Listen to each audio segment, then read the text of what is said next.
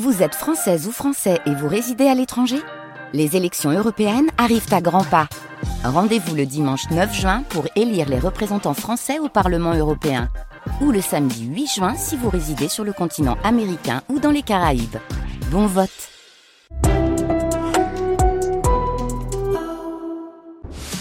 Le MAG 100% Coupe du Monde sur France Bleu. Pia Clément. Bonsoir à tous, bienvenue dans notre mag 100% Coupe du Monde. Alors aujourd'hui, comme hier, pas de match euh, dans cette Coupe du Monde. Hier soir à 20h, on s'est tous retrouvés à errer chez nous avec nos cacahuètes et à se dire bah mince alors qu'est-ce que je vais bien pouvoir faire de ma soirée? Je sais, je vous vois, vous qui nous écoutez. Heureusement, on est là pour vous tous les jours à 18h, match ou pas match, pour un moment suspendu dans le temps qui mélange football, géopolitique, amour et blague. Ce soir, nous passerons un moment avec un invité exceptionnel, l'ancien footballeur Daniel Bravo qui officie sur Bein Sport Plus pendant cette Coupe du Monde. Mais avant ça, il est possible que nous prenions quelques minutes pour tailler un short au au patron de la FIFA, Gianni Infantino, il le mérite. Et puis nous vous poserons une question simple. Dans le jeu, pour l'instant, cette Coupe du Monde est-elle la meilleure de l'histoire? Vous nous appelez dès maintenant au 0810 055 056.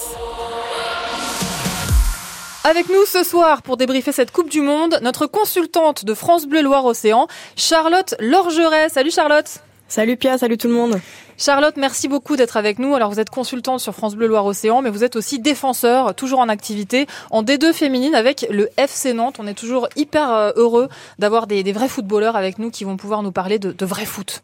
Merci bah Charlotte. je suis toujours pas, je suis toujours pas à la retraite, euh, donc ça va. Pour l'instant, il me reste quelques années, mais je suis très très heureuse d'être parmi vous ce soir. Bah merci, ça nous fait super plaisir. Charlotte à mes côtés, euh, Jean-Baptiste Guégan est là, c'est l'expert euh, en géopolitique du sport que nous avons euh, que nous avons un petit peu bouqué pour, pour qu'il soit avec nous pendant cette Coupe du Monde tous les jours. Salut JB. Salut Pia, salut tout le monde.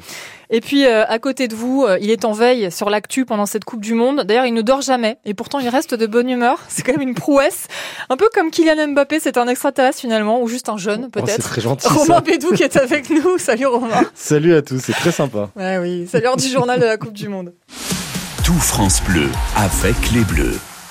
Alors Romain, débute euh, ce journal avec le retour pour l'Angleterre de Raheem Sterling. Oui, en France, on a imaginé un moment que Karim Benzema puisse revenir au Qatar après être rentré en Europe pour soigner sa blessure, chose qu'il n'a finalement euh, pas faite. Et ben en Angleterre, euh, l'ailier de Chelsea, Raheem Sterling, lui, est rentré de Grande-Bretagne pour finalement revenir. Alors les conditions sont bien différentes. Hein. Sa famille a été victime d'un violent cambriolage en fin de semaine dernière et Sterling avait été autorisé de rentrer par son sélectionneur Gareth Southgate pour être auprès des siens. Finalement, il devrait revenir au Qatar demain et pourrait même être sur la feuille de match samedi, probablement euh, sur le banc donc pour la rencontre face à l'équipe de France à l'étranger. Romain, un nouvel entraîneur remercié à la suite de ce mondial. Et pas celui qu'on attendait. Le mandat de Luis Enrique à la tête de l'Espagne a pris fin ce matin. C'est la fédération ibérique qui l'a annoncé. L'Espagne sortie en huitième de finale par le Maroc euh, au tir au but. C'est une surprise tant Luis Enrique était au centre du projet de la Roja. Euh, il avait euh, d'ailleurs monopolisé toute l'attention pendant ce mondial en disant notamment qu'il pensait lui être le meilleur entraîneur parmi tous ceux présents au Qatar. Il va être remplacé par Luis de la Fuente qu'on connaît peu mais il entraînait jusque-là les, U21 espagnols. Luis Enrique, lui, se dit maintenant prêt à de nouveau entraîner en club. Quand vous dites que c'est pas celui qu'on attendait qui a été remercié, vous vous attendiez à qui vous euh Il y a d'autres sélectionneurs, je sais pas, j'en ai pas, j'en ai pas en tête là comme ça, mais on, pensait vraiment que Luis Enrique plutôt allait rester et, euh, monter ce, projet long terme avec, euh, avec l'Espagne. Et faire travailler sur le long terme à ses joueurs les tirs au but. Du coup, c'est une urgence, les garçons.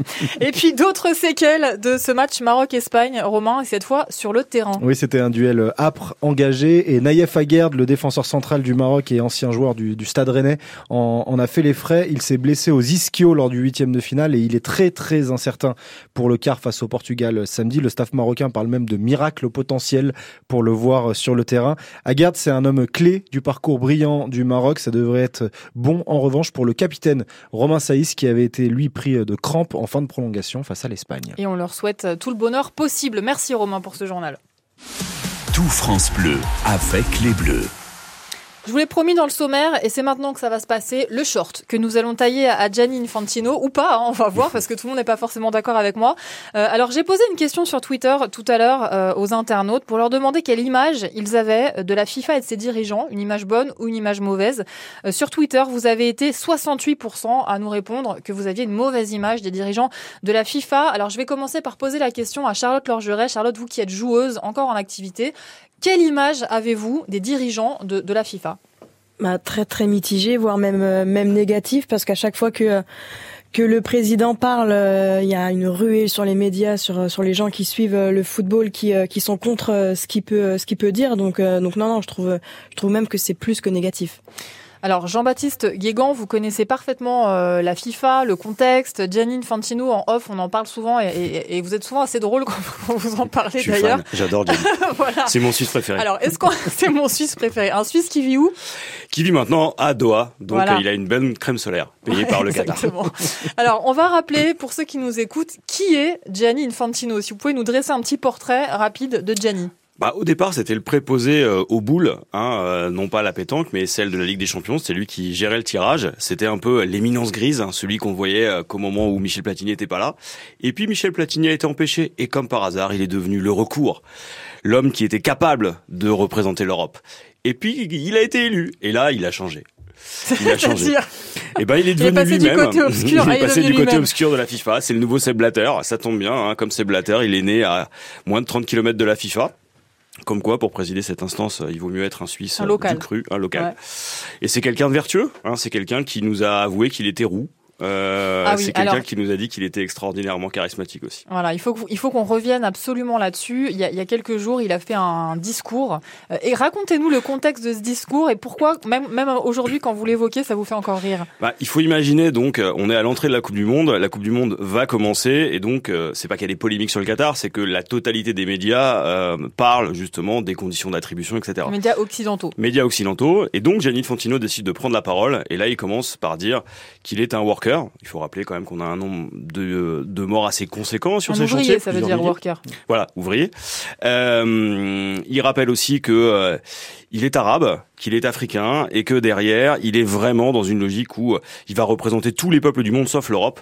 Et donc là, il donne une leçon de morale à l'Europe assez extraordinaire en disant vous devriez être content parce que le Qatar vous reçoit et ça va être une Coupe du Monde extraordinaire. Quand on se souvient de la condition d'attribution du mondial, avec d'énormes guillemets, hein, c'est-à-dire que beaucoup de soupçons de corruption, etc., mmh. on peut se poser la question de l'intérêt de, de cette prise de position. En tout cas, ça nous a fait rire. Et il avait dit, euh, à l'occasion de cette espèce de one-man show euh, qui avait duré très très longtemps, en plus devant les médias, une heure, et demie euh, de, one-man mmh. show avec que des punchlines, il avait quand même dit, je sais ce que c'est que d'être discriminé parce que j'ai été roux. Il faut, savoir qu'il est totalement chauve aujourd'hui. Voilà. Voilà. voilà. Juste Romain Bédouc, vous aussi, vous êtes un, fin connaisseur du football. Vous, vous avez quelle image de Gianni Infantino? J'ai pas une image glorieuse forcément parce que il représente tout ce système-là, mais alors sur la conférence de presse qu'il a faite avant justement, donc avant coupe la, Coupe du Monde, j'ai été aussi outré euh, par tout ce qu'il avait pu dire et, le dédain et la hauteur qu'il avait pu avoir en disant ça. Mais, Quel cynisme. Mais, mais Gianni Fantino représente en fait tout le système de la FIFA et montre que le, le problème n'est peut-être pas les hommes en général, mais le système mm. entier. Euh, j'invite euh, tous les, auditeurs à, regarder le, documentaire sur Netflix, s'ils ont, s'ils ont Netflix, de, regarder ce documentaire sur la FIFA qui explique très bien comment marche la FIFA et comment les hommes qui sont à la tête de cette institution sont un peu obligés de graisser la patte à tout le monde en vue de, d'être réélus et donc et donc de faire des magouilles un peu de, partout. Euh, voilà, il y a des, il faut savoir que pour être élu président de la FIFA, il y a euh, déjà il faut être un homme. Parce que les femmes ont zéro chance, il n'y en a aucune. Pour le moment, il n'y en a pas. Même dans les, dans les, Pour le moment, il n'y en a pas. Dans les euh, huiles de la FIFA, euh, il n'y a que des hommes. Oui, oui, non, c'est, c'est vrai. Il y a le secrétaire bah, général de la FIFA, ah. euh, Samara, mais. Il y en a une. Voilà, il y en a une. ouf, ouf, Charlotte, on est sauvés. mais donc, mais donc, euh, il y a, il y a plus de 200 délégations, 200 nations, mm. et chaque voix de président de fédération vaut un vote et donc il faut essayer de parler à tout le monde et essayer de, de voilà de faire plaisir à tout le monde dans le but d'être réélu et ça explique un peu tout ce qu'on a autour de, de la FIFA. Voilà. Et euh, en conclusion euh, de cette petite, euh, ce petit taillage de short, finalement, ça a tourné comme je le voulais. en conclusion, Gianni Infantino est le seul candidat à sa réélection. Donc, Comme dans tout bon régime démocratique, hein, quand vous n'avez pas d'opposition, ça va tellement mieux. Et on est exactement dans cette logique-là. FIFA is magic. Bon, dans un instant, on va se remettre à parler de football, parce que c'est quand même ça qui est magique à la base. On va se poser la question tous ensemble de savoir si cette Coupe du Monde est vraiment la meilleure sur le plan du football. On commence à entendre des gens qui disent c'est la meilleure de l'histoire, avec le suspense, un fond de jeu incroyable, etc. On va euh, se poser la question. Tous ensemble, vous pouvez nous rejoindre au 0810 055 056. France Bleu, le MAG 100% Coupe du Monde. La question que nous nous posons maintenant est la suivante. Euh, on entend beaucoup de gens qui disent que cette Coupe du Monde serait la meilleure de l'histoire sur le plan du football. Alors évidemment, Charlotte Lorgeret, notre consultante France Bleu Loire-Océan et joueuse de foot encore en activité au FC Nantes, je vous pose la question à vous en premier. Pour vous, est-ce que le niveau de cette Coupe du Monde est le meilleur de l'histoire? Pas assez de recul parce que euh, j'en ai vu que 5, donc, euh, voire même 4. Donc surprenante, oui. Euh, des coupes du monde que j'ai vues, mais euh, notamment surtout sur euh, sur les pays africains où où j'ai trouvé qu'ils ont eu énormément de répondants et qui ont posé de problèmes à beaucoup d'équipes. Donc très surprenante, beaucoup de suspense et puis le fait qu'il y ait beaucoup plus de de minutes de jeu effectifs. Donc je trouve que oui, il y a beaucoup plus de de surprises que que, que les coupes du monde d'avant. Merci Charlotte. On va demander son avis avant d'avoir celui de, de, Romain et de Jean-Baptiste. de Valentin qui nous a appelé pour répondre à la question. Salut Valentin. Salut à tous. Merci beaucoup d'être avec nous, Valentin. Ça nous fait très plaisir. Alors, est-ce que tu peux nous donner euh, d'abord ton avis? Déjà, juste dis-nous un petit truc. Gianni Fantino, bonne ou mauvaise image pour toi? Euh, bonne image parce que pour moi, depuis que Blatter est parti, de toute façon, euh, la FIFA se porte mieux. Hein. Lui, il était à l'UFA, il était avec Platini. non, moi, je pense que c'est un mec bien, il fait sportif et je trouve qu'au sein de la FIFA, il fait plutôt du bon travail. D'ailleurs, je crois que ça va être le seul candidat Effectivement. dans les prochaines élections. Donc oui, moi, je trouve qu'il fait plutôt du bon travail. C'est intéressant d'avoir un point de vue qui va pas dans le même sens que ce qu'on a dit tout à l'heure, mais qui est un peu plus mitigé. Valentin, alors sur le niveau de, de jeu de cette Coupe du Monde, est-ce que toi, tu trouves que c'est la meilleure de l'histoire? Absolument pas. Pour moi, la plus belle, bon, euh, moi j'ai pas connu, mais j'ai regardé toutes les coupes du monde. Pour moi, c'est celle de 1970 avec euh, le Brésil de Pelé. Attends, Valentin, tu, tu, as revu tous les matchs de toutes les coupes du monde de l'histoire? Euh, J'ai revu les matchs les, plus importants de 1930 à 2022. Ah ouais. Celle de 1970 est, la, la, plus belle. Je crois qu'il y a strictement rien à dire, quoi. Ah, c'est c'est hyper intéressant ce que tu nous apportes là, Valentin. Alors évidemment, ici dans le studio, personne n'était né en 1970, même pas vous, Jean-Baptiste Guégan. Non, pourtant je suis très très vieux. Merci euh, Pierre, j'aime beaucoup, j'apprécie. non mais en fait on a le même âge. Jean-Baptiste, qu'est-ce que après, euh, oui, moi, Valentin. Moi qui, qui ai 27 ans, euh, voilà, bon là pour moi la plus belle ça c'est quand même celle que j'ai vue celle de 2006, mais en termes de jeu 70 il n'y avait pas d'équivalent. Quand on voyait les joueurs qu'il y avait à l'époque, quand on avait Pelé côté brésilien, Beckenbauer côté RFA, euh, Mazzola côté italien, il y avait une intensité. On l'a vu lors de la demi-finale entre la RFA et l'Italie qui était monstrueuse où Beckenbauer joue avec le bras en écharde. Bon l'Italie a gagné le match, mais le symbole c'était que l'allemand, voilà, joue avec euh, bah, un, euh, un bras en écharpe et c'est euh, du coup c'était ça qui était symbolique. Et en termes d'intensité je pense que tous les historiens vous diront celle de 70 au Mexique avec le public. Euh, le RF Angleterre qui a eu en, en, quart de finale et la grande finale entre Brésil et Italie je pense qu'il n'y avait pas d'équivalence. Bon alors un conseil il allez a 27 revoir, ans ce garçon allez, allez revoir les c'est un, c'est un faux jeune. Allez revoir les matchs de la Coupe du Monde de 70 Jean-Baptiste Guégon vous, vous, vous, aviez l'air pas tout à fait d'accord avec Valentin. Bah, c'est une Coupe du Monde qu'on a aussi qu'on regarde aujourd'hui avec les avec des yeux contemporain et elle est, elle est mythique, elle est mythifiée, mais quand on regarde le retour à l'époque, il était complètement différent. L'intensité, euh, c'est très variable par rapport euh, au match de sélection. Bah, on court plus, il y a plus d'activité, il y a plus de phases de jeu. Euh, on est quand même sur autre chose. C'est-à-dire que là, il faut pas la regarder de manière anachronique cette Coupe du Monde. Après, elle est intéressante, c'est l'une des plus belles, c'est aussi l'une des premières à avoir été entièrement télévisée, ce qui change beaucoup de choses. Mmh. Euh, la Coupe du Monde à laquelle on assiste en ce moment, elle a un mérite, c'est qu'elle est déjà un peu plus intéressante que la précédente. Et euh, pour une fois, je vais aller dans le sens de Gianni Infantino. C'est quand même pas si mal par rapport à ce qu'on nous promettait. Oui, ça c'est clair. Ça, je pense qu'on est tous d'accord euh, ici et Valentin le sera aussi. On s'attendait à, moins bien. Euh, Romain, je sais que vous, vous avez un petit crush pour la Coupe du Monde de 2006. Oui, oui, bien sûr. Bah après, je fais aussi partie de la génération. Valentin en, en parlait de cette génération-là qui, bah, j'avais 16 euh, ans moi en 2006, donc j'étais vraiment dans mes dans mes dans mes pleines années. De... vous envoie des cœurs avec ses doigts, c'est très très chou. J'étais dans mes pleines années de de, de commencer à expertiser un peu mon analyse foot et les équipe du, Brésil euh, avec euh, toutes les stars, les Ronaldinho, les Ronaldo, les Kaká euh, qui avaient à l'époque, le Portugal qui était une très très belle équipe, la, France forcément, et puis il y a eu des matchs avec avec une très belle dramaturgie dans, dans cette Coupe du Monde là, donc forcément elle était elle était assez haute, mais j'ai aussi un vrai crush pour pour notre Coupe du Monde mm. là actuelle. Parce que pour le moment on en est euh, qu'au huitième de finale. Et si on commence un petit peu à se poser la question, alors on se la pose parce que Gianni Infantino l'a dit, mais, euh, mais si on commence un peu à se poser aussi la question, c'est parce qu'on a eu une phase de poule qui était hyper intéressante en termes de jeu et Mm. en termes de, de suspense. Ouais. Euh, moi, la journée de, de jeudi dernier avec le, le groupe de, de l'Espagne, Japon, C'était avec le Japon, Qu'est-ce que Espagne, c'était bien. le, Costa Rica, Allemagne, et puis l'après-midi, il y avait eu le Maroc. Je crois que c'était c'était le Maroc face à face à la Belgique. Donc c'était une journée qui était complètement folle, qui, qui fait date dans Oui, l'histoire des coupes du monde. Il y a le fond de jeu et il y a le suspense euh, qui, est, qui, est, qui est largement au-dessus du jeu, peut-être même euh, dans cette Coupe du Monde. On va remercier Valentin. Merci mille fois, Valentin, d'avoir été avec nous. C'était super intéressant ce que tu nous as dit. Est déjà parti, Valentin. Merci, Valentin. On t'envoie des cœurs à toi aussi. Merci à vous. Merci à vous. Salut, Valentin. À bientôt. Et on va accueillir Mickaël. Salut, Mickaël. Eh, Salut euh, toute l'équipe. Mais Salut, salut. Mickaël. Alors, qu'est-ce que tu en penses, toi? Est-ce que tu trouves que, euh, comme le dit Gianni Infantino, c'est la plus belle euh, Coupe du Monde au niveau du foot de l'histoire? Alors, alors moi je peux pas suivre tous les matchs, hein, bah, travaillant et tout. bah, c'est vrai qu'avec les horaires, euh, Ouais. les matchs en journée, des fois c'est un peu compliqué. Heureusement qu'on est là pour te les raconter, Mika. hein. Voilà, c'est ça. Mais bon, le, le, le peu que j'ai vu, en tout cas, effectivement, c'est c'est incroyable. On s'ennuie pas en fait, quoi. Sauf, euh, sauf ce- le seul match que je me suis ennuyé, c'était Angleterre-États-Unis, là 0-0. Bon, celui-là, Ouais. c'était bon. On a, on a zappé, mais bon. Euh, et sinon, après, je trouve que c'est quand même un- un relativement tôt pour euh, se prononcer encore. On n'est pas encore, euh, on est au stade des quarts de finale. Il reste encore euh, 4, 5, 6, 7, 8 matchs, 7, 8 matchs. Et je trouve qu'il faut peut-être attendre, ouais, qu'on rentre vraiment dans le dernier carré. Euh, bon, il approche, hein, mais, donc euh, au niveau des demi-finales. Et c'est vrai que là, euh, après, si cerise sur le gâteau, si on peut avoir la, la troisième étoile sur le maillot, euh, effectivement, là, on y, tout le monde dira, euh, chaque Ah oui. Français dira que c'est la, la plus belle coupe du monde. Forcément, évidemment, on signe tous, bien sûr, Michael. Euh, on va demander son avis à Charlotte Lorgeret. Charlotte, euh, on, on met de côté le suspense et on se concentre sur le jeu. Pour vous, quelle est l'équipe qui a produit le plus beau jeu depuis le début de la Coupe du Monde pour l'instant?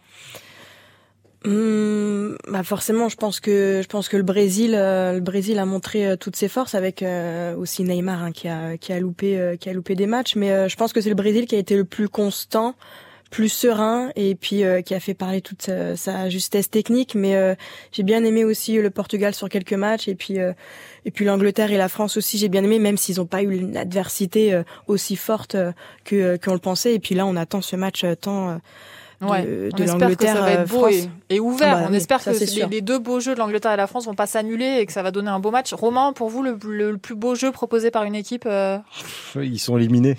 c'est le- l'Espagne sur les sur les deux premiers matchs euh, contre le Costa Rica et contre l'Allemagne. C'était Ouais, mais bon. c'était du très très beau jeu. Les gars, vous deviez Maintenant- tirer 1000 pi- pi- tirs au but avant de venir et vous l'aviez pas fait. Mais, mais maintenant, euh, oui, ils sont éliminés. et Ils sont logiquement éliminés parce qu'ils ont fait un bien moins bon match contre, contre, contre le Maroc. C'est Ouais. complètement euh, logique ce qui, ce qui s'est passé. Mais c'est une vraie, euh, c'était une vraie belle équipe. C'est Il y une avait belle un- proposition, Ouais, il y avait, il y avait en jeu. C'était le match Espagne-Allemagne en termes techniques et tactiques. C'est un des plus beaux matchs. Euh. C'est un des plus beaux matchs depuis le début de la Coupe du Monde. Ouais. JB, ouais. Moi, c'est le Qatar. J'ai adoré. la- Il est piquant, ce. Jean-Baptiste. non, mais effectivement, euh, l'Espagne-Allemagne était incroyable. Ah, ça, c'était c'était magnifique. Bon, merci beaucoup, Mickaël, de nous avoir appelés. On t'embrasse très fort et on te dit à très vite. Ouais, merci, à bientôt. Au revoir. Ouais, à bientôt. Salut, Mickaël. Euh, Justement, puisqu'on parle de l'histoire de la Coupe du Monde, il y en a un qui- à qui vous ne ferez jamais croire que cette Coupe du Monde est la meilleure. C'est Thierry Boeuf, qui passe ses journées plongées dans l'histoire de la Coupe du Monde. Aujourd'hui, il nous a concocté un spécial France-Angleterre et on commence en 66 à Wembley. Écoutez.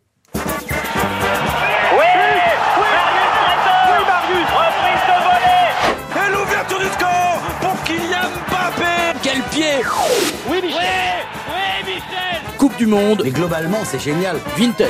Oh putain Oh là là là là là Bonsoir Pia et bonsoir à tous les aficionados de la Coupe du Monde.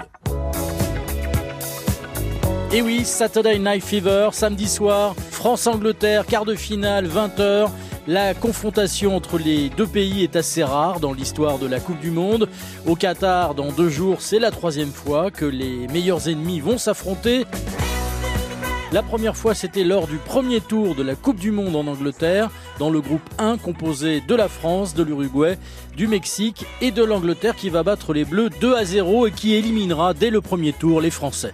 Écoutez ce témoignage émouvant, celui du défenseur central Robert Budzanski quand il entre dans le stade de Wembley en 1966. Bah, personnellement, c'est un souvenir inoubliable d'entendre, euh, alors je ne sais plus combien il y avait, 90 000 je crois, personnes à Wembley euh, chanter le God Save the Queen.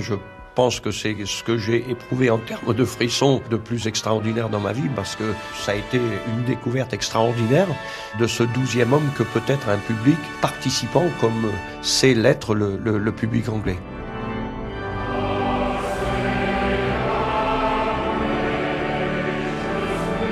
Et puis plus proche de nous, Coupe du Monde en Espagne 1982 à Bilbao. Encore une fois, lors du premier tour, la France joue l'Angleterre. On a retrouvé un document amusant, le réglage juste avant le match des micros des commentateurs de TF1, Michel Denisot et l'ancien capitaine du FC Nantes, Henri Michel. Et là, là, et là, là. Ah, j'ai la stockante qui marche, hein Oh putain, ouais. Hein? Émotionne. Maintenant, ouais, d'accord. Bon, on va couper nos micros. Hein. On les ouvrira au coup d'envoi. Ouais, bah, on pose nos micros. Bienvenue à Bilbao pour ce premier match de l'équipe de France euh, dans la Coupe du Monde. Match qui oppose euh, l'équipe tricolore qui joue en maillot blanc à l'équipe anglaise en maillot rouge. Et oui, ça se passe comme ça à la télé et à la radio avant les matchs. Et la rencontre euh, entre l'Angleterre et la France sera vite pliée pour les Bleus battus 3 à 1. Voilà donc pour les confrontations dans l'histoire de la Coupe du Monde. Deux victoires à zéro pour l'Angleterre. Mais samedi, c'est dans un autre contexte que les deux pays vont jouer ce quart de finale. L'Angleterre forcément se la joue jamais de 103 et la France, toujours élégante, dira, fidèle à la réplique d'un commandant des armées du roi Louis XV à la bataille de Fontenoy, Messieurs les Anglais, tirez les premiers et après, on vous met la race. Oui, enfin, j'avoue, c'est un peu apocryphe comme citation. Ouais, c'est apocryphe, mais en 2022, ça passe. Merci beaucoup Thierry Boeuf pour ce voyage à Wembley euh, et puis euh, ensuite en 82 à Bilbao. Merci Jean-Baptiste Guégan d'avoir été avec nous, c'était un plaisir. On vous souhaite une bonne soirée. Vous pouvez euh, continuer à nous écouter, soit sur France Bleu, soit évidemment en podcast sur francebleu.fr. Dans un instant, nous allons accueillir un invité exceptionnel, Daniel Bravo, ancien joueur devenu commentateur pour Bein Sport. Il est au Qatar en ce moment, évidemment, il suit la Coupe du Monde. Pour nous tous, on reste avec vous, Romain Bédouc, on, est toujours avec Charlotte Lorgeret, on ouvrira notre grand débat des Bleus et puis on ira aussi au Qatar retrouver notre envoyé spécial, Jean-Pierre Blimaud.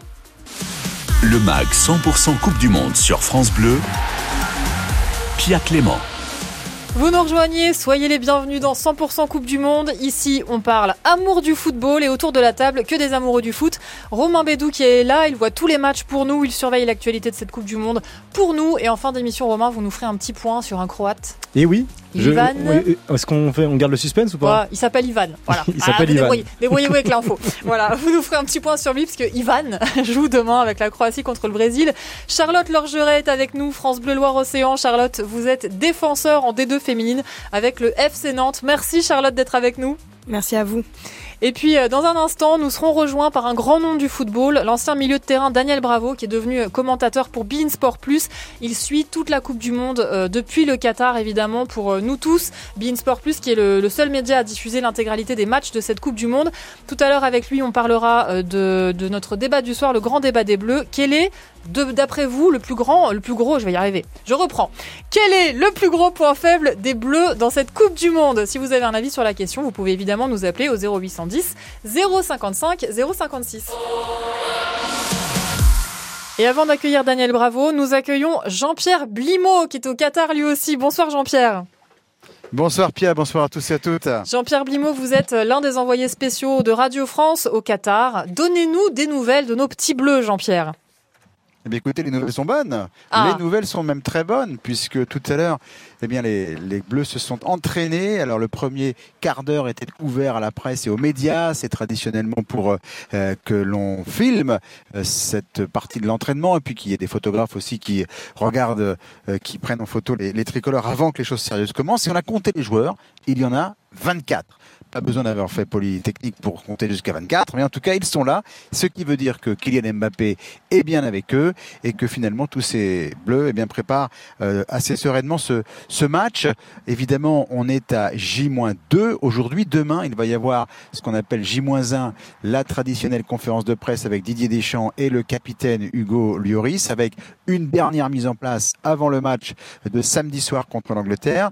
Euh, ce qui est à noter aussi, c'est que cette équipe de France, elle est plutôt en, confiance. En tout cas, on s'attend aussi à ce que cette équipe de France soit renouvelée. En tout cas, après les, victoires contre l'Australie et le Danemark, on laisse de côté le troisième match contre la Tunisie et aussi la victoire contre la, Pologne. On devrait avoir sensiblement la même équipe, voire la même équipe exactement contre les Anglais. Euh, Jean-Pierre Blimaud, est-ce que vous avez euh, un petit peu pu sentir aujourd'hui, notamment pendant la conférence de presse, dans quel état d'esprit étaient les joueurs de l'équipe de France? Est-ce qu'ils sont stressés? Alors absolument pas. Alors j'ai oui, j'ai pu sentir euh, l'état d'esprit de, cette équipe de France. Dayo Upamecano est arrivé. Il y a eu aussi euh, Youssouf Fofana qui est arrivé devant les journalistes. Et euh, ces deux joueurs semblaient vraiment très sereins, notamment Dayo Upamecano. Vous savez que c'est un joueur qui a connu quelques problèmes en équipe de France précédemment, qui ne s'attendait pas forcément à être titularisé dans cette Coupe du Monde. Il a été titularisé trois fois sur quatre. Il a simplement été ménagé pour le match contre la contre la Tunisie.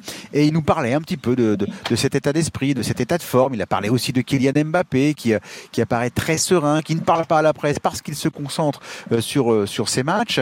Et, euh, et finalement, ce qu'il ce qu'il disait, c'est que les Bleus sont déterminés, ont très envie, lui le premier évidemment, puisqu'il n'est n'était pas forcément prévu pour être titulaire, mais, qu'ils sont aussi assez détendus et qu'il y a parfois des moments de, franche rigolade. Il a même dit, euh, je peux pas vous en citer un plus que l'autre parce qu'il y en a quand même beaucoup. Donc on le sent, ça rigole.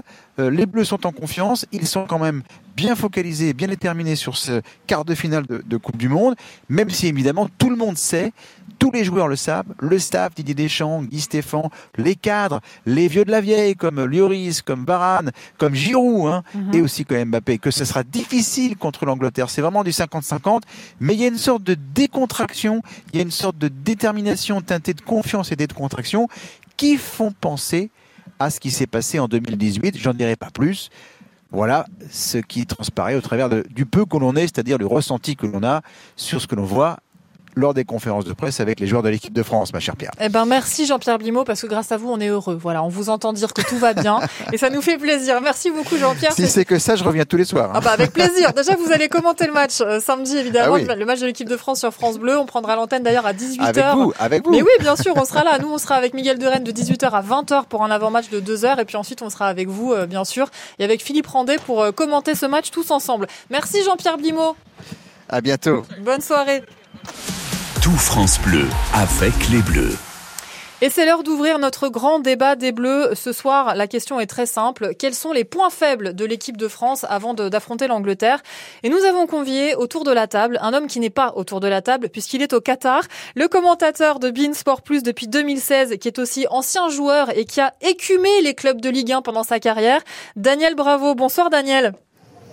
Bonsoir, bonsoir. Merci de mettre un plus à BIN parce que c'est vrai que la Coupe du Monde c'est spécial, donc il euh, y, y, a un plus à, sur cet événement. Oui, exactement. Il y a un plus parce que euh, aussi BIN Sport Plus est la seule chaîne euh, à diffuser tous les matchs de, de, la Coupe du Monde. Alors Daniel, la première question que j'ai envie de vous, vous poser, c'est est-ce que vous, vous dormez? Est-ce que vous êtes complètement rincé maintenant qu'on a passé le stade des huitièmes de finale? Ah, Moi je suis bien, hein, je suis serein depuis le début parce que honnêtement je, je sais pas, j'avais, je n'avais pas d'appréhension avant les poules.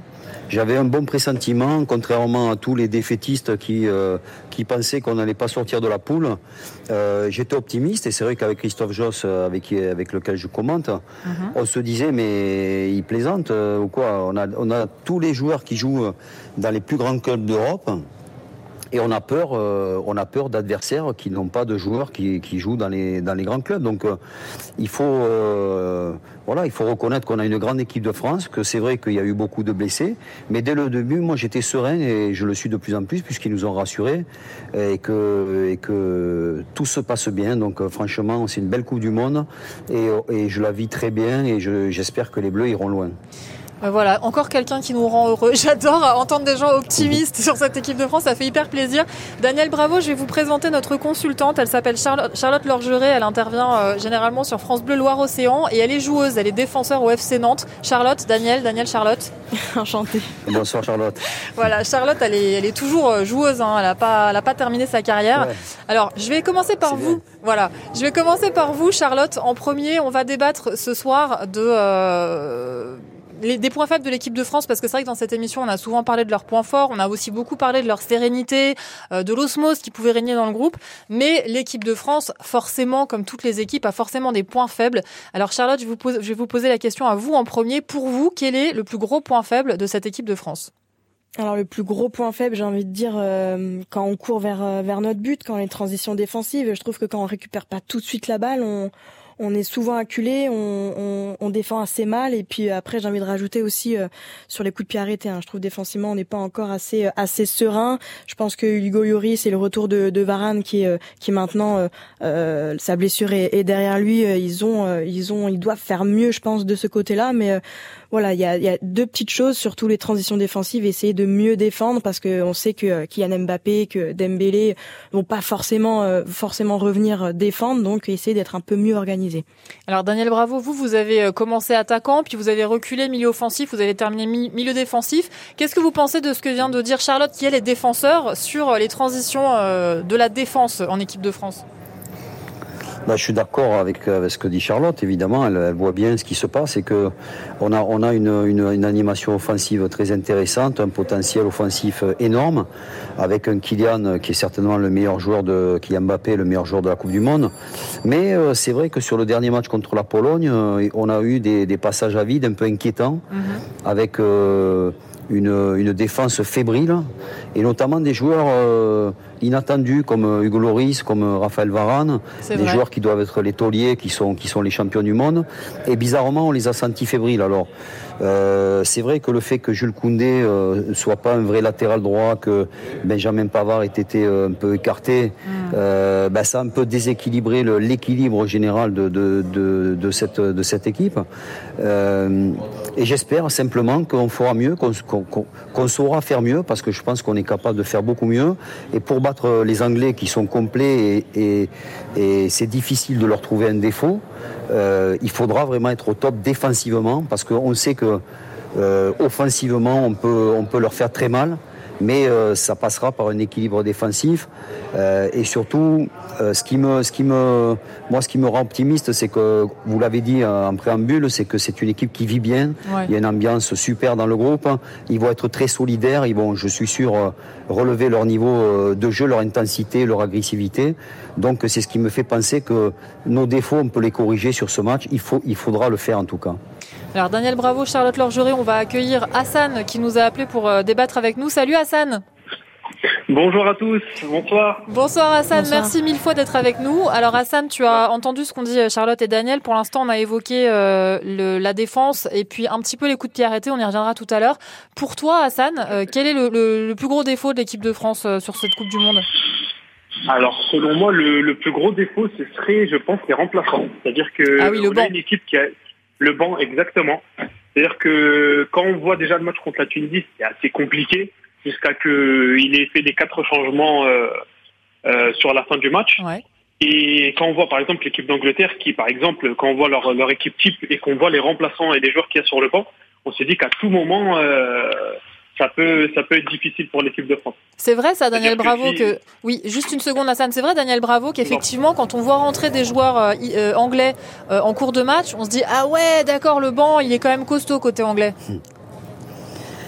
Oui, mais bon, euh, je voudrais moi défendre les défenseurs parce que euh, contre la Tunisie, euh, il y a eu, pour faire souffler les titulaires, il y a eu neuf changements. Mm. Et pour l'avoir vécu, quand vous changez deux joueurs d'une équipe qui est bien huilée, qui est bien rodée, les deux joueurs s'adaptent. Il y a des repères. Ils sont avec des joueurs qui ont l'habitude de jouer ensemble, donc euh, c'est assez facile de s'intégrer. Là, neuf changements, c'était beaucoup trop. Ouais. Et en fait, on ils ont raté leur match, il faut le reconnaître, mais ils ont des circonstances atténuantes et il faut pas trop les critiquer parce que ce sont de bons joueurs, euh, mais qui ont, euh, qui ont qui ont vécu un match difficile dans un contexte difficile. Je suis sûr que vous mettez un Verretou, par exemple, euh, à la place d'un des joueurs du milieu de terrain, mmh.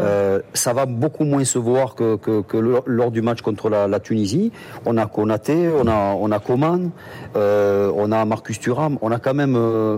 alors on peut peut-être que les Anglais sont ont un meilleur banc que nous, le, Brésil peut-être aussi, mais on a quand même un, un banc qui est correct et, et c'est vrai que même si les adversaires peut-être possèdent de meilleurs remplaçants, moi ça me ça me choque pas et j'ai envie de les défendre parce que je trouve qu'on est on est dur avec eux.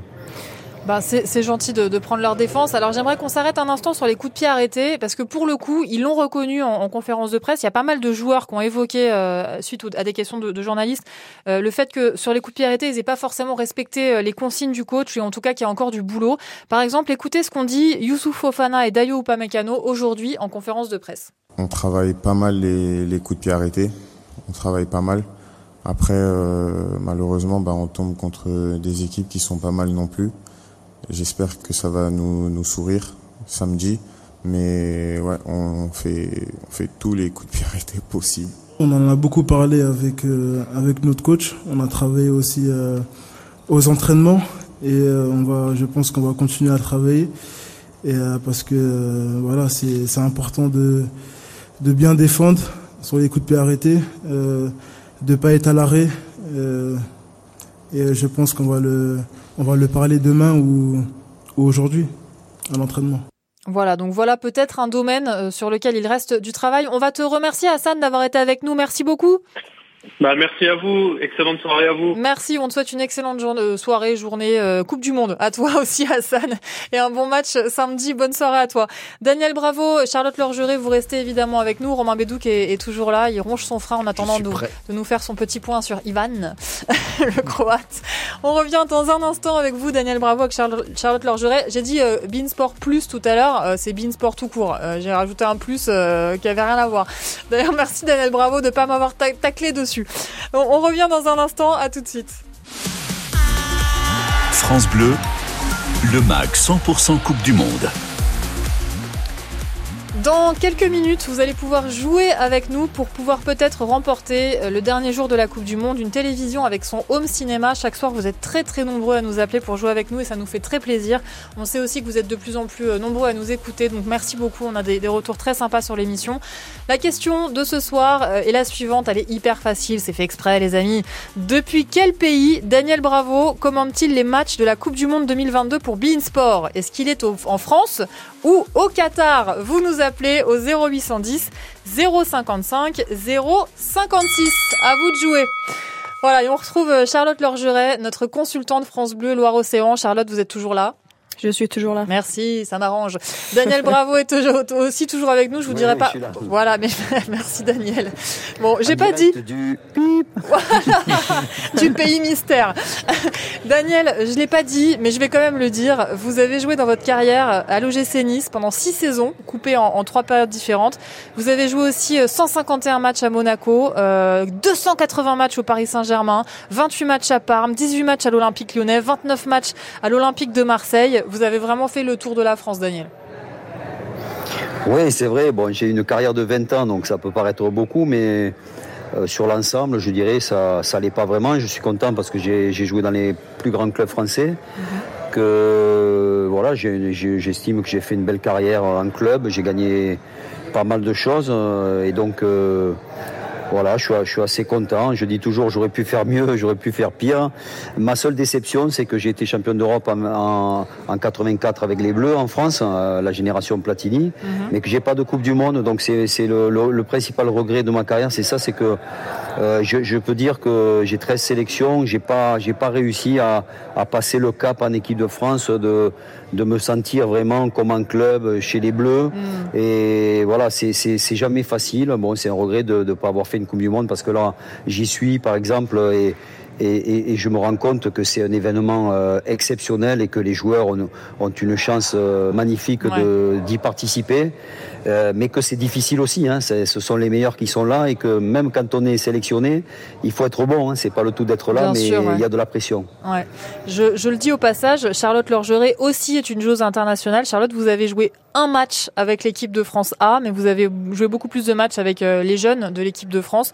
Euh, on va accueillir Yacine qui nous appelle aussi pour euh, débattre avec nous. Je vous rappelle que la, la question du débat était la suivante. Quel est le plus gros point faible de l'équipe de France pour vous? Salut Yacine Oui, bonsoir. Ouh là là, t'es sérieux Yacine Je sens que tu as un sujet important à partager avec nous. Non, non. Alors vas-y, oui, enfin, dis-nous. Oui, c'est, oui, ça reste quand même un sujet important. Bah, évidemment. Tu nous appelles du grand frénois. Alors vas-y, dis-nous Yacine. Pour toi, le point faible de l'équipe de France, c'est quoi? Euh, à l'heure actuelle, ben, je dirais deux choses, le milieu de terrain et la profondeur de banc. Alors, Euh, ça, ça, ça Vas-y, le- développe. Alors, le milieu de terrain actuel, bon, euh, les milieux font leur travail. Hein. Rabiot, euh, plutôt bon depuis le début. Chouameni dans son rôle. Euh, Griezmann très bon quand il redescend. On l'a vu sur le dernier match qu'il voulait jouer un peu plus haut, c'était un peu plus compliqué. Mhm. Euh, moi, je le trouve plus intéressant quand il joue quasiment en, en faux numéro 10. Ouais. C'est là où il est le plus à l'aise. Euh, maintenant, euh, bon, Chouameni, euh, bah, on, on sent que pour casser les lignes en tout, et tout, c'est encore un petit peu juste. Euh, par, voilà, il n'a pas la, le même la même profondeur de banc et la même qualité Real. Euh, donc là, je le trouve un petit peu timide, même s'il est bon dans ce qu'il fait. Euh, Rabiot, euh, pareil, je pense que Deschamps va le cantonner à un rôle de récupérateur. Euh, mais pour moi, par rapport au milieu anglais, c'est un milieu qui est beaucoup moins joueur. Bellingham, Mount et, et Rice, c'est quand même un cran au-dessus. Euh, je, je parle notamment pour se projeter devant. Moi, Alors- j'ai peur que Deschamps demande à ses joueurs de justement de pas vraiment se projeter. À part Griezmann, je pense qu'il va demander aux deux autres de- d'assurer l'essentiel. Ouais. Alors Euh, Yacine, c'est intéressant ce que tu dis parce que avant la Coupe du Monde, tout le monde était d'accord pour dire que notre milieu de terrain était euh, notre point faible. Euh, je trouve que les opinions ont pas mal changé et que justement notre milieu de terrain a fait des bons matchs. On va demander son avis à Daniel Bravo. Est-ce que pour vous, aujourd'hui, le milieu de terrain euh, Chouameni, Rabiot, Griezmann est un point faible de l'équipe de France, Daniel? Non, clairement non. C'est, on a un très bon milieu de terrain. Alors je comprends ce qu'il, ce qu'il dit. hein. Et, euh, et c'est vrai qu'on peut comparer les deux milieux de terrain, mais en revanche, euh, moi je pense qu'on peut. euh, Ça va être un rapport de force. Et il faut pas croire qu'il va y avoir des temps forts de chaque côté. Il faut pas croire que le milieu de terrain anglais va nous marcher dessus. Euh, on est très capable de faire euh, au moins jeu égal, parce que j'adore la Coupe du Monde de Rabiot. Je trouve que il a pris le rôle de leader et il se projette très bien. Il a, il a marqué, euh, il a marqué un but. euh, Il a, il a fait marquer. Enfin, et je trouve qu'il est assez exceptionnel. Euh, euh, c'est- vrai que le rôle de Griezmann, il est nouveau, mais il, il s'est bien adapté et qu'offensivement, en effet, le fait qu'il soit un peu plus euh, dans un devoir de rester sur le côté droit, ben, ça Ouais. peut le, le brider un peu parce qu'on sait qu'il aime bien euh, euh, être libre Ouais. et que Chouameni, euh, peut-être, lui est celui qui peut progresser encore par rapport à ce qu'on lui voit faire au Real. On sent que par moment, il est encore un peu en dedans. Donc, moi, je pense que ce milieu-là peut nous sortir un gros match et, et, et pourquoi pas prendre le dessus sur, sur le milieu anglais qui est, qui est, qui est, qui est jeune aussi. Bellingham, jusque-là, éblouissant, mais on sait jamais sur un gros match comme ça ans il peut être, euh, il peut avoir peut-être un peu plus de, de pression. Ouais. Euh, voilà, il y a de la qualité, mais je pense qu'il faut pas avoir peur non plus de, de- des Anglais. Euh, franchement, on a une belle équipe de France. Encore une fois, pour moi, le défaut, c'est la défense, c'est pas le milieu. Ouais. C'est la façon dont on va se, comment on va se replacer. Est-ce que, est-ce que, comme Kylian ne travaille pas trop, il faut que les autres coulisses et fassent le travail pour lui.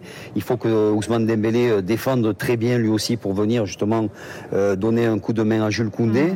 Donc c'est, un travail collectif en fait. Mais la défense en elle-même, je dirais le, le, le, le manque d'assurance qu'on a montré contre la Pologne, ça c'est plus inquiétant parce que euh, ça, ça manquait de sérénité, ça manquait de tranquillité, euh, alors que la Pologne c'est pas pas l'Angleterre et c'est ça qui faisait un Ouais. peu peur. Mais encore une fois, j'espère que les Bleus sauront corriger les défauts Et hausser leur niveau de jeu. Et peut- rentreront avec euh, voilà le couteau, le couteau entre les dents Ouais. et que- et qu'on va montrer que les Anglais sont forts, mais mais nous aussi. Bon bah Yacine, mets le couteau entre tes dents et euh, affronte le match de samedi comme ça, ok? Ouais, bah il faut mieux pas te blesser. Hein. Bah non, bah écoute, mets-le du bon côté, du côté qui coupe pas. Merci beaucoup Yacine d'avoir été avec nous. On te souhaite une bonne soirée. Bonne soirée. Merci beaucoup Yacine. Charlotte, euh, par rapport à ce que disait Daniel Bravo euh, à l'instant sur Aurélien Chouameni, j'ai une petite question. Est-ce que Aurélien Chouameni serait pas un des joueurs que le système choisi par Didier Deschamps ne met pas plus que ça en valeur. Il, peut peut-être avoir une petite frustration Chouameni par rapport à d'autres joueurs qui sont vraiment mis en avant par le, par le système choisi par Deschamps, non?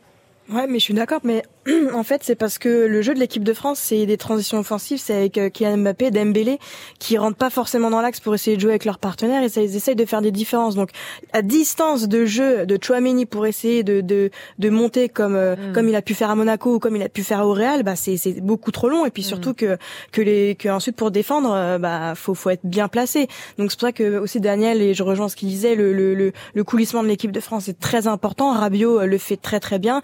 Griezmann, je pense qu'aussi il doit être un petit peu frustré. Mais euh, là, on parle d'Aurélien Chouamini. Oui, on a envie de le voir un peu plus offensif, mais je pense que déjà pour pour pour gagner, il faut bien défendre. Et puis il a un rôle un petit peu plus de de sentinelle, un peu plus à la N'Golo Kanté. Mais euh, c'est vrai que euh, on est on aimerait bien lui voir un peu plus offensif, mais c'est c'est bien défendre quand même l'objectif Eh ben aussi oui. pour lui. Eh ben oui, il faut quand même défendre les gars. Comme diraient les Américains, defense, defense.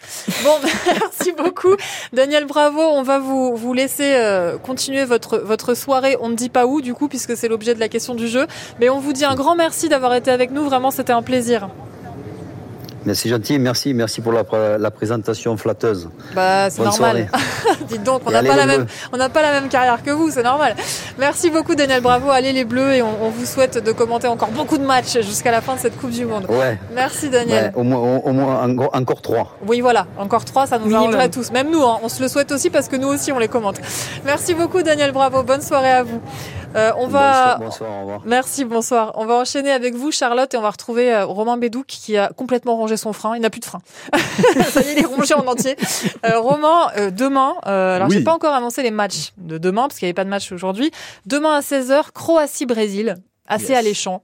Euh, et à 20h, Pays-Bas-Argentine. Alors d'abord... Euh... Pays-Bas-Argentine en, en quart de finale de Coupe du Monde. On- si on se rappelle de 98, il y avait eu le plus beau but, un des plus beaux buts de l'histoire des Coupes du Monde, Ouais. avec celui de Dennis Bergkamp. Et donc c'est, voilà, ça, ça, Ça donne envie. Ça redonne des Bon, petits souvenirs sympathiques. C'est des pays qui sont très très football quand même, il faut Ouais. quand même le dire. Bon, alors demain, euh, 16h, Croatie-Brésil. Euh, nous vous avons demandé de choisir un joueur à mettre en avant dans ce Oui. match et vous avez choisi un Croate. Et oui, j'ai choisi Ivan Perisic. Alors pourquoi Ivan Perisic? Je vais vous donner juste son petit CV. Euh, il est né le 2 février 1989 à Split.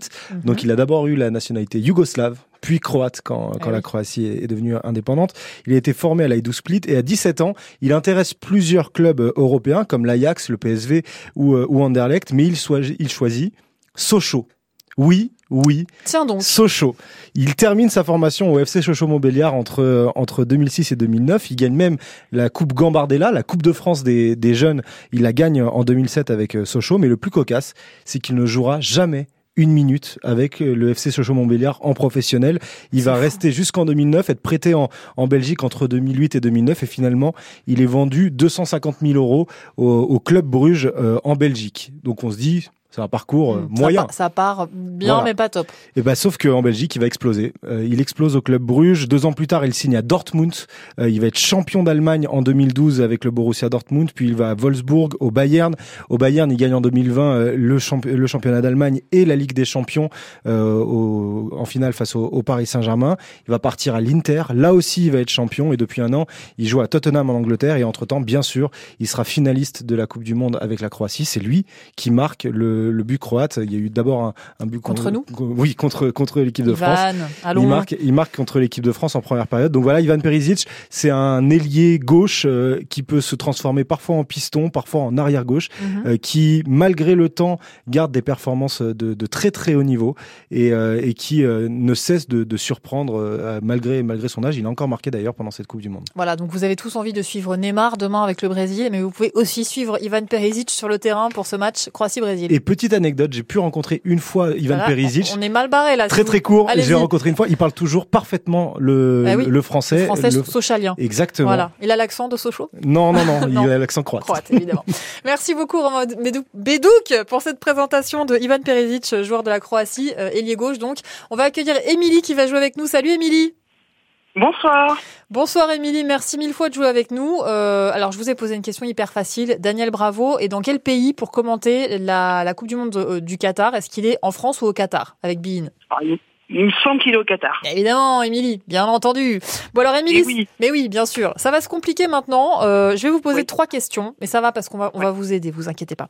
Je vous pose trois questions. Il vous faut deux bonnes réponses pour pouvoir être inscrite sur la liste de la potentielle gagnante euh, de la télé et du home cinéma en fin de Coupe du Monde. Est-ce que vous êtes prête? Je suis prête. C'est parti. Dans quel club Daniel Bravo a-t-il joué le plus de matchs Au PSG ou à l'OM PSG. PSG. Oui. Qui affrontera le Brésil demain après-midi La Croatie ou la Serbie? Croatie. Oui. Dans quel club joue notre consultante Charlotte Lorgeret? Au FC Sochaux ou au FC Nantes? Sochaux. Non, c'est pas grave, Émilie, c'est gagné quand même. Charlotte, alors? Désolée, Charlotte. C'est la même couleur aussi. euh, Ah, la- ça doit être ça, ça doit être que c'est la même couleur. Voilà, donc euh, euh, Charlotte qui joue donc avec le FC Nantes en D2 féminine. Merci beaucoup, Émilie. Bah, c'est gagné, hein. c'est une bonne nouvelle.